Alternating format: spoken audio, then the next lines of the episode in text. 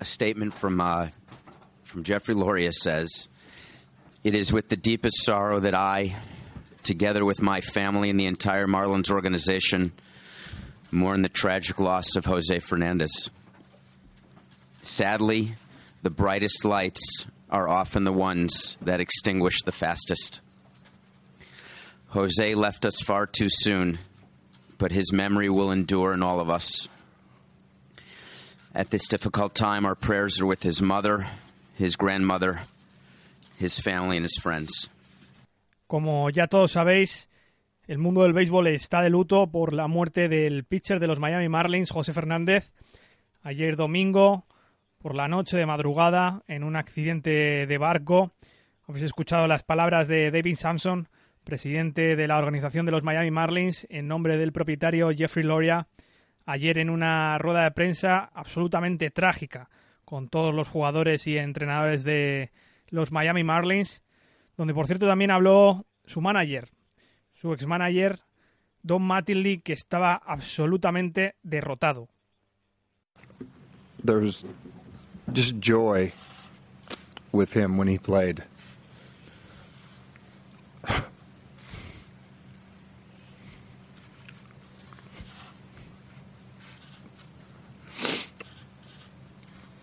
He pitched, and I think that's what the guys will, will say too, is as bad as he would make you with some of the stuff he would do. You just seen that little kid that you see when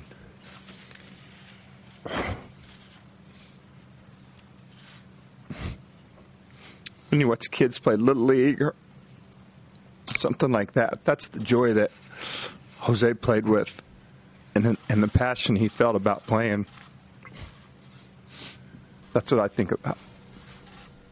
Escucháis a Mattingly totalmente abatido después de esa noticia. La verdad que no tenía palabras y, um, y, sobre todo la ciudad de Miami, donde José Fernández tenía tanto calado. Y qué mejor que contárnoslo desde la propia ciudad del sur de Florida. Conectamos con Miami con la reacción del diario Ash. Dani Hidalgo, ¿qué tal? Hola, buenas. ¿Qué tal? ¿Cómo estáis? ¿Cómo se ha levantado Miami un día después de la muerte de José Fernández?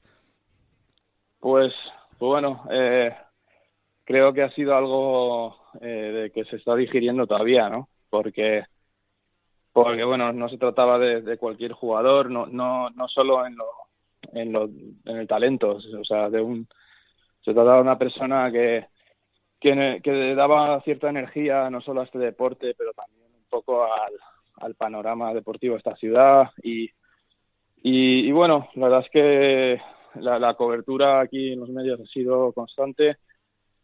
y creo que el, jarro de agua fría vino con, con esa comparecencia de la que hablabais antes, de, con, eh, eso, con la rueda de prensa de, de todo el equipo, eh, alzando su camiseta y, y nada, creo que ha sido Uh, o sea, yo, hasta mi propia novia, por ejemplo, que no, sigue el béisbol, hasta lloró. O sea, ha sido una cosa que se ha notado en muchos, uh, vamos, en, todos los rincones de la ciudad. Se nota en la calle, es decir, es la, la tertulia de cualquier restaurante y la, y la gente habla de ello por la calle.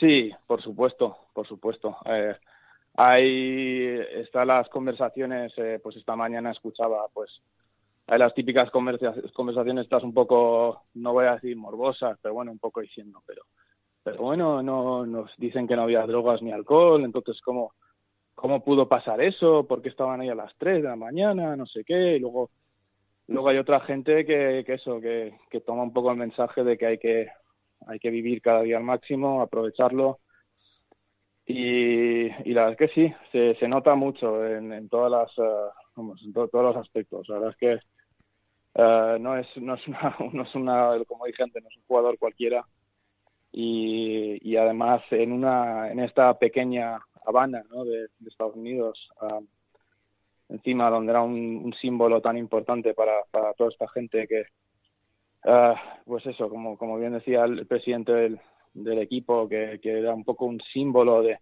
de todos estos expatriados encima, ¿no? O sea, que hay, hay tantas dimensiones a esta historia que, es increíble, ¿no? O sea, si llega a ser eh, otro jugador, no sé, quizá con menos eh, relevancia del equipo, sabes, habría, habría un luto, por supuesto, pero, pero lo de, lo de José pues ha, golpeado duro, seguro. ¿Ha, dicho algo nuevo la policía acerca del accidente? Sabemos que es un accidente de barco en torno a las 3 de la mañana junto a dos amigos y que no era de propiedad de José Fernández ese barco, esa lancha. Sí que hemos visto algunas imágenes de esa lancha estrellada contra unas rocas.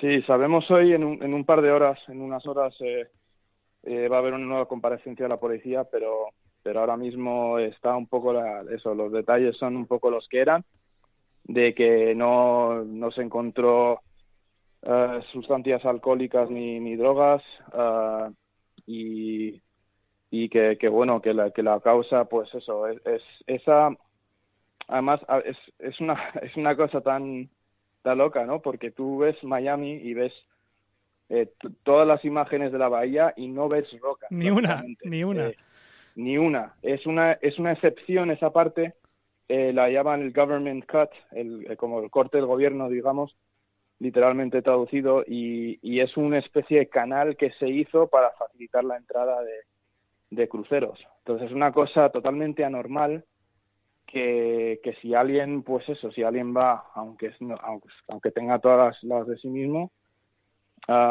que, que puede pasar, claro, a esa hora de la noche, sin luz, sin y, y, bueno, y la, creo que la, gente, o sea, hasta el propio sargento que está hablando, se me olvida su nombre, uh, tiene, tiene dificultad un poco en encontrar las palabras, ¿no? Entonces eso también es otra muestra. Pero, pero vamos, seguro que van a salir más detalles. Eh, ahora mismo sigues y si miras desde desde la bahía, desde el interior de la bahía, todavía ves ahí movimiento, ves ahí eh, barcos patrulleros, ah, se ven todavía cosas. Entonces no, no han abandonado la escena, por supuesto. el barco ya no está ahí, que siguió ahí mucho tiempo, eh, diría que casi un día entero, pero, pero bueno, ahora mismo están por salir los detalles. Dani Hidalgo, desde la redacción del diario ASE Miami, muchas gracias por estos detalles. Un abrazo. un abrazo. También desde la ciudad del sur de Florida nos han llegado sonidos de oyentes de la lata de maíz. Hola Dani, soy Antonio. Eh, bueno, pues como te puedes imaginar, el, día de hoy ha empezado de la forma más trágica, eh, sabiendo que, pues nada, pues que José ha fallecido y, lo que este hombre significaba para, para, el equipo, pues realmente solamente te lo puede, te lo puede decir alguien que es, que es de aquí de Miami estoy el, al lado de un supermercado y, y, pues Mike eh, pues ha ofrecido a contarnos pues lo que lo que significa José para el equipo. Eh, pues te lo paso. Okay, so I just heard this news and I'm mortified. I think it's a tragedy beyond words because uh, Jose was the life and, and, and the heart and soul of the team and for baseball. Um, the kid had such a, a bright future ahead of him. Um, you know, he's he's he's there. He's the, the life of the team. Always joking with the guys in the clubhouse. Got his arms around Barry Bonds, around Mattingly. Uh, he's always uh, joking with his his fellow players, bringing their spirits up. Positive guy. His whole life ahead of him, and it's just a tragedy beyond words, really. And uh, I don't know. I'm in shock, and so what else can we say about him? He's, um, you know, he's going to be missed by, by the sport in a, in a way, you know, unbelievable way. It's going to leave a, a big hole in the sport because this was a personality that was important for the game of baseball and was important for the whole city of Miami. He was such a, a big personality and a huge heart. So it's really just it's shocking news, shocking and sad. Thank you so much, Mike. Bueno, Dani, yo, yo creo que, que, que Mike te ha expresado eh, lo, que, lo que resume lo que este hombre era, porque lo, lo, veías en los partidos de los Marlins, independientemente que pichara o no, la cámara se iba a él, porque él era, pues, pues como te comentaba, Mike, el que, que animaba el equipo, el que, el que pues sostenía el equipo, independientemente que como pitcher, pues, pues ya sabes, ya te mandé un, mensaje de voz cuando tuvo el duelo con, con Kershaw aquí en Miami y, y bueno, pues, pues una tragedia. Un abrazo desde Miami. Chao. Escuchábamos esa nota de voz enviada desde Miami de un seguidor y oyente de La Lata de Maíz, de Antonio Cruz, a quien eh, le agradecemos siempre su participación en el programa. Ya bien sea ahora para saber cuál es el clima en la ciudad del sur de Florida o cuando nos envía notas de voz y fotos de sus visitas al Marlins Park, como hace un mes cuando visitó a los Dodgers. y para contarnos un poco cómo está la situación en Miami, porque después de lo que pasó ayer, la ciudad está consternada. Y quería hablar con, yo creo que con un seguidor, un gran fan de, de, José Fernández, sobre todo porque aprecia mucho el juego defensivo, aprecia mucho a los pitchers, que es eh, Pepe Rodríguez. Muy buenas, Pepe. ¿Qué tal, Dani? ¿Cómo estás? Bueno, ahí vamos, ¿no? Ha sido, lo hablábamos ayer tú y yo por, por Twitter, que, que el shock es tremendo para el mundo del béisbol, porque estamos hablando de un jugador que, que iba a marcar una época. Sí, eh, o ya la estaba marcando, ¿no? Eh, el hecho de que, de que la idea era que fuera a ser gigantesco añade gasolina a una tragedia que no sé qué opinas tú, pero creo que ya lo era per se con lo que ha sido como, como jugador José Fernández hasta ahora, ¿no? Casi incluso sin, sin tener que trasladar al futuro lo que parecía que iba a ser, ¿no? Leía esta mañana que es el, el, pitcher eh, diestro con mejor inicio de carrera de, desde hace 70 años. O sea, es que estamos hablando de estamos hablando de como figura deportiva de una pérdida irreparable. Pero luego, como siempre, en todas estas cosas, el, el hecho de la figura deportiva se soslaya uh, al punto de que la historia personal del muchacho, eh, lo que conocíamos de él, su carisma, su sonrisa, su forma de ser, la forma en la que trataba a todo el mundo, o eso al menos hemos leído siempre, nos quedamos muy lejos, hace que hace que todo sea mayor aún, ¿no? La, la tristeza y la sensación de, de, de injusticia. Y, y, la historia que tiene el detrás, ¿no? Estamos hablando de una persona que ha luchado por su vida, que ha luchado por su libertad. Sí. Salió de Cuba, le costó cuatro veces, en, no sabemos qué tipo de balsa. Eh, me comentabas ayer la historia de que creo que la publicó Grantland eh, sobre cuando salió de Cuba la balsa, que se lanzó al mar a rescatar a su madre. Sí. Parece ser que no sabía que era su madre, era, estaba oscuro en aquel momento, pero se lanzó al mar a rescatar a la persona que se había caído de, de la balsa en ese, creo que era el cuarto intento uh -huh. de salida de Cuba y salió él. Fíjate la, la, ironía de la vida, donde encontró en la, la, libertad, donde encontró una nueva vida que fue en un, una pequeña balsa, en un pequeño bote, y la pierde en un bote pues más sofisticado y con muchas más mucha más tecnología y mucha más capacidad para poder manejarse. Es que esa historia, eh, desde luego la ironía es, es, es obvia, ¿no? Eh, pero esa historia yo, yo ya la había leído, porque bueno, eh, José Fernández no es ningún bueno, cualquiera que escuche este programa que sigue el béisbol, no hace falta explicarle quién es, ¿no? Pero a, a, al aficionado al deporte medio en España sí que hay que explicarle quién es José Fernández porque probablemente no lo conozca. Pero, claro, eh, su historia ha sido muy contada. No porque ahora estemos en medio de una tragedia. Se está hablando de él, de, lo buen tipo que era y de, su historia. Su historia ya ha sido eh, importante hace dos años, hace tres, ¿no?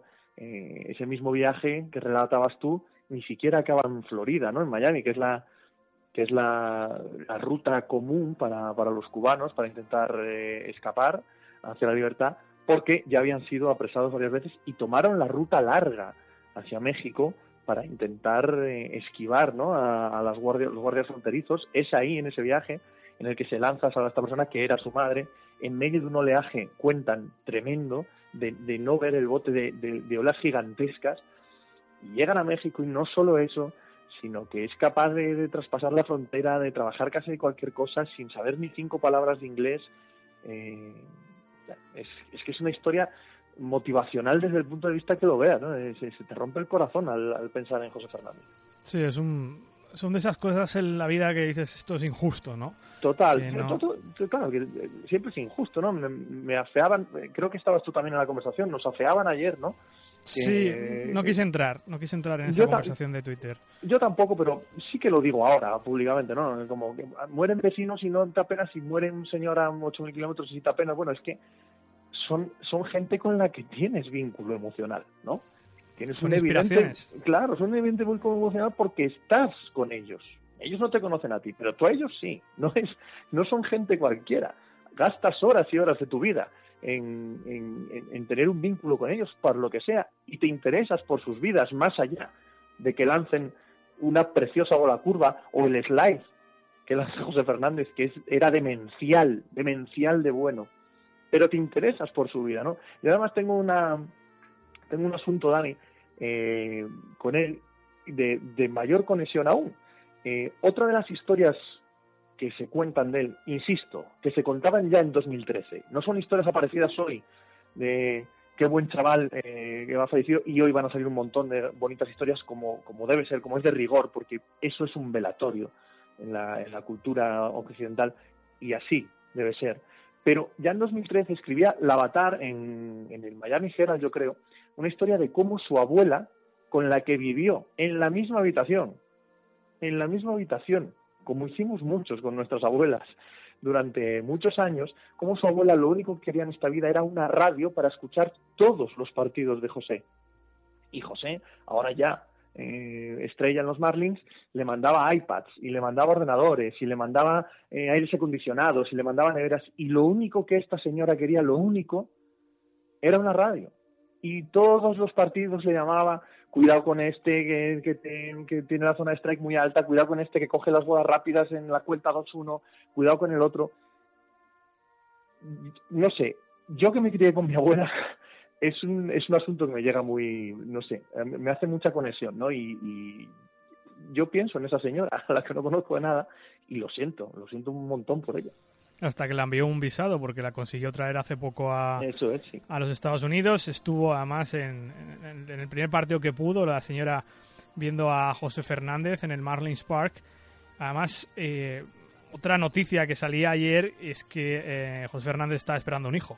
Sí. Eh, está esperando un hijo de su pareja. Eh, publicó algo en Instagram hace cerca de una semana, lo cual no deja de ser aún más trágico toda esta historia de la que perdemos un, un, grandísimo pitcher que debutó a los 21 años en la Major League Baseball y que se va con una era de 2.58, 38 victorias, 589 strikeouts y un whip de 1.05.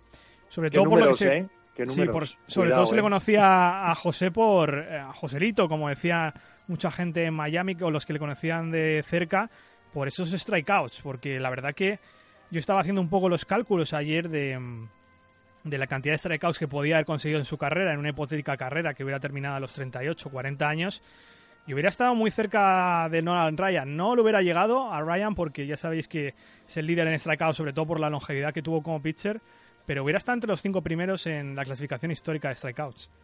No solo eso, eh, para la probable o la segura reconstrucción de los Yankees en un par de años, no había nombre que sonase más, no lo había, que José Fernández. Sí, pero, pero él dijo que le gustaba mucho jugar en Miami. No sé si al final, a ver, eso obviamente no hubiera, no hubiera servido de mucho si el querido Jeffrey Loria hubiera, lo hubiera empacado y lo hubiera enviado a Nueva York, que era una posibilidad. Pero él siempre estaba muy convencido de que le gustaba, le gustaba jugar en Miami.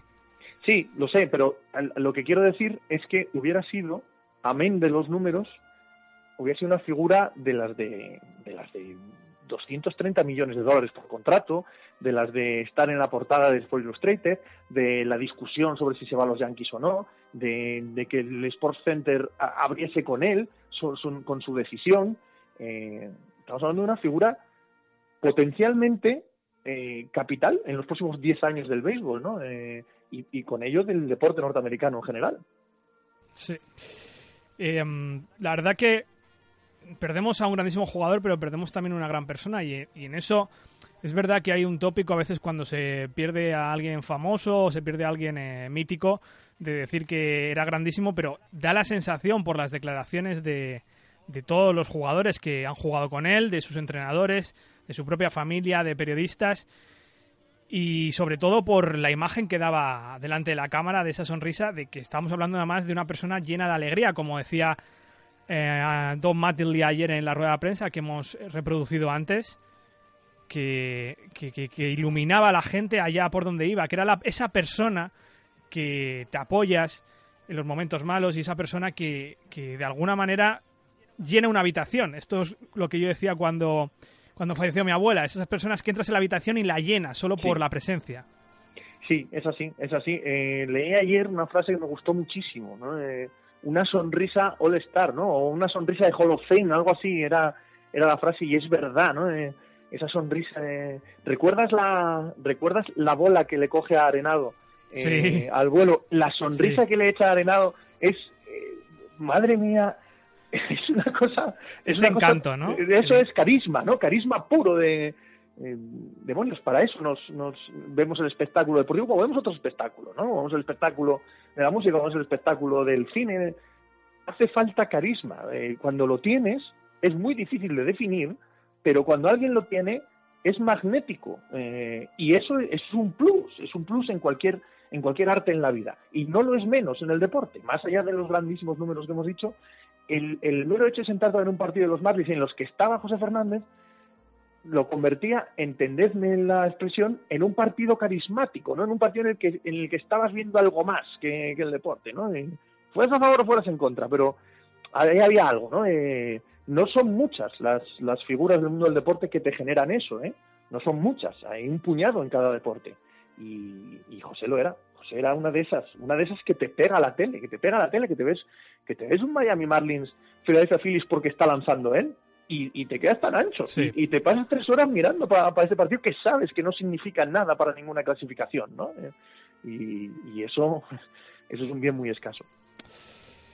Una verdadera lástima esta tragedia que ha vivido la comunidad del béisbol ayer, la muerte del pitcher cubano José Fernández, llamado a ser uno de los grandes lanzadores, uno de los grandes peloteros de la historia de este deporte. Y desde aquí nuestro pequeño homenaje, que descanse en paz y Pepe, todo el ánimo a la familia y a los jugadores, a la organización de los Marlins, que tiene una semana dura por delante. Absoluto, y a todos los fans de la MLB, porque supongo que este sentimiento será compartido por, por la inmensa mayoría de ellos.